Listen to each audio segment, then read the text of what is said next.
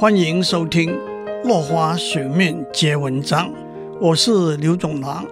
今天我们讲美国科技巨子的出生密码。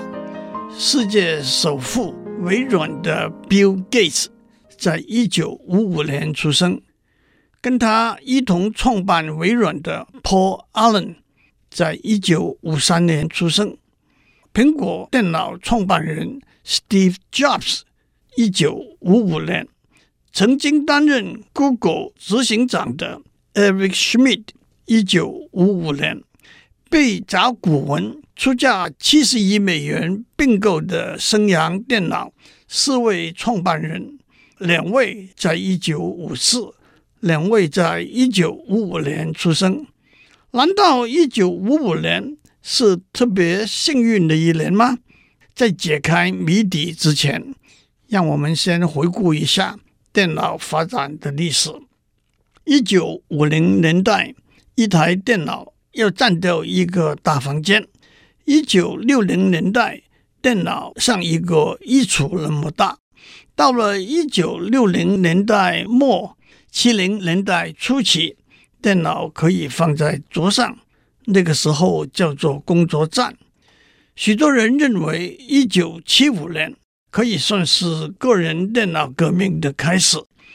当时大约四百美元可以买到一台自助拼装的个人电脑 Altair 八八零零，它使用 Intel 的八零八零 CPU，而且使用 Basic 语言编写程式。但是它还需要把 Basic 语言转换成 Altair 八八零零机器语言的编译器。这个编译器就是 Bill Gates 和 Paul Allen 做出来的，也就是微软的第一个产品。Bill Gates 和 Paul Allen 中学时候就读于西雅图的一所贵族学校。一九六八年，Bill Gates 念初二的时候，就开始在学校学习编写程式，并且在计算机中央公司打工。千方百计的钻研电脑。Paul Allen 高中毕业之后，进入华盛顿州立大学，读了两年就退学，到波士顿工作，继续和就读哈佛大学的 Bill Gates 混在一起。当他们听说 Altair 八八零零即将面世，就主动和发明人 Ed Roberts 联络。说他们有一个可以把 Basic 语言转换成 Altair 八八零零机器语言的编译器，Ed Roberts 给了他们机会展示这项产品。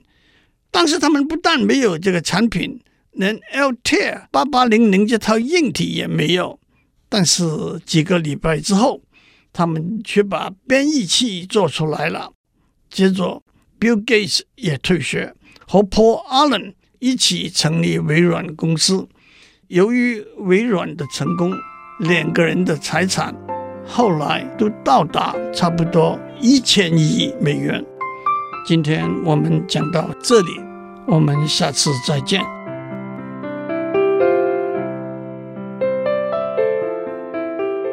以上内容由台达电子文教基金会赞助播出。